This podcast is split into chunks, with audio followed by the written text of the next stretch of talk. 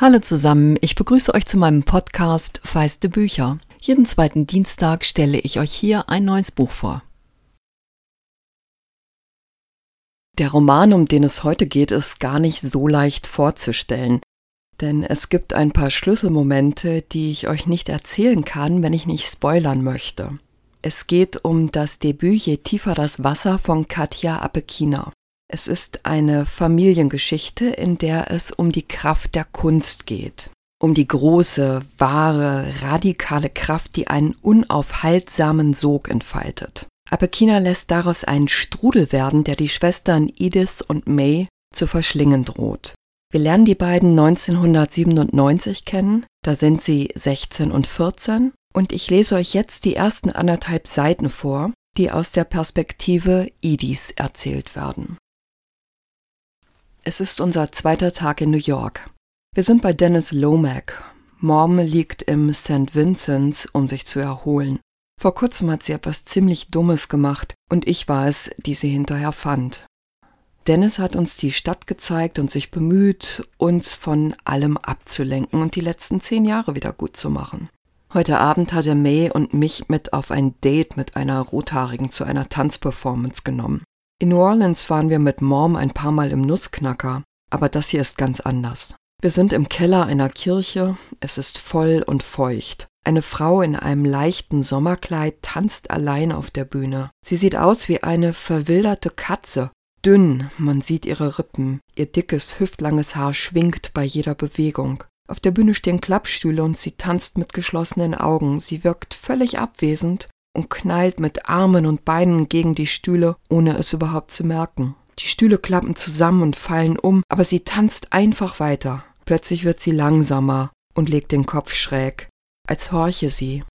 Dann fangen ihre Hände an, leicht zu zucken. Sogar auf meinem Platz erreicht mich der Geruch, der bei jeder Drehung von ihrem schmutzigen Haar ausgeht. Plötzlich verschwimmt sie vor meinen Augen und ich merke, dass ich weine. Keine Ahnung warum. Stimmt nicht. Ich weiß es. Die Frau erinnert mich total an Mom.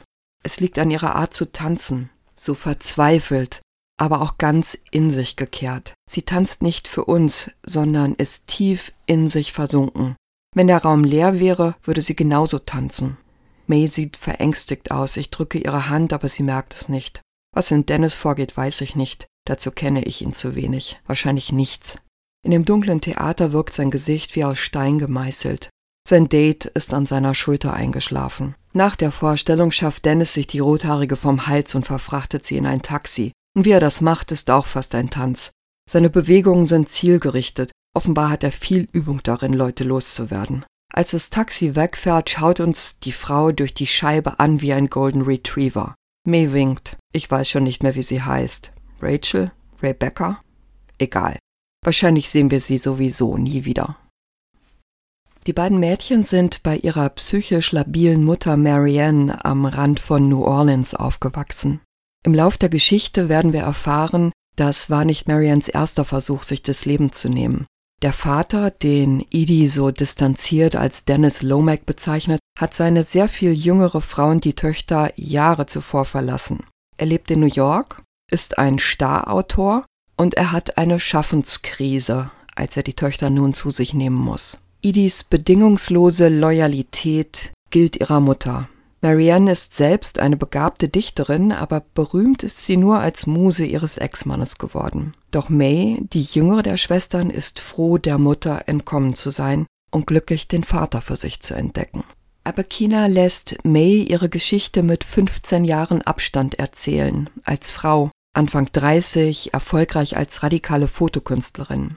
Wenn sich diese May an die psychotischen Episoden der Mutter zurückerinnert, wird es wirklich beklemmend. Und Mays und Idis Stimmen sind nicht die einzigen beiden, mit denen Apekina ihre Geschichte entfaltet. Insgesamt tragen elf Charaktere ihre Sicht zu einem großen Ganzen zusammen. Der Roman schlägt dabei einen Bogen von der Bürgerrechtsbewegung in den 1960er Jahren in den Südstaaten bis heute mehrstimmiges Erzählen ist ja gerade sehr angesagt. Und ich habe einen Augenblick gedacht, oh Gott, nicht schon wieder. Aber das geht wirklich sehr, sehr gut auf in diesem Roman. Und vielleicht hat die Polyphonie ja auch gerade so einen Aufschwung, weil das Bewusstsein dafür gewachsen ist, wie vielschichtig ein und dieselbe Wahrheit sein kann.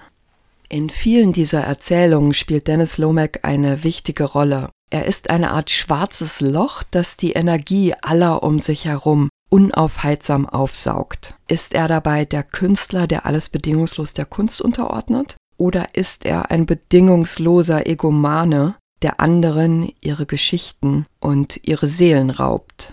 Ich musste unweigerlich an Karl Ove Knausgård in der echten Literaturwelt denken und an seinen großen autofiktionalen Romanzyklus, aber das wird jetzt hier zu weit führen. Was darf die Kunst und was bedeutet es für die, die in ihren Sog geraten? Die Fragen lotet Katja Abekina mit viel Gespür aus und erzählt dabei auch, mit welcher Macht das Leben von Eltern das Sein ihrer Kinder prägt. Starkes Debüt hat mir wirklich gut gefallen. Je tiefer das Wasser von Katja Apekina ist als Hardcover bei Surkamp erschienen. Brigitte Jakobait hat es aus dem Englischen übersetzt. Es hat 396 Seiten und kostet 24 Euro. Und jetzt noch eine Ankündigung in eigener Sache. Am 17. März machen meine Emotion-Kolleginnen und ich zum ersten Mal einen Live-Bücherabend im Hamburger Nachtasyl. Die Lit Emotion. Als Special Guests mit dabei die Autorin Nora Gantenbrink und Buchhändler und Insta-Größe Frank Menden. Durch den Abend führen meine Kollegin Christine Ritzenhoff, auf Insta bekannt als Frau Erliest, und ich. Es geht um 20 Uhr los und der Eintritt kostet 7 Euro. Ich stelle euch einen Link in die Episodenbeschreibung und wenn ihr in Hamburg seid und Lust habt, kommt doch vorbei, würde uns freuen.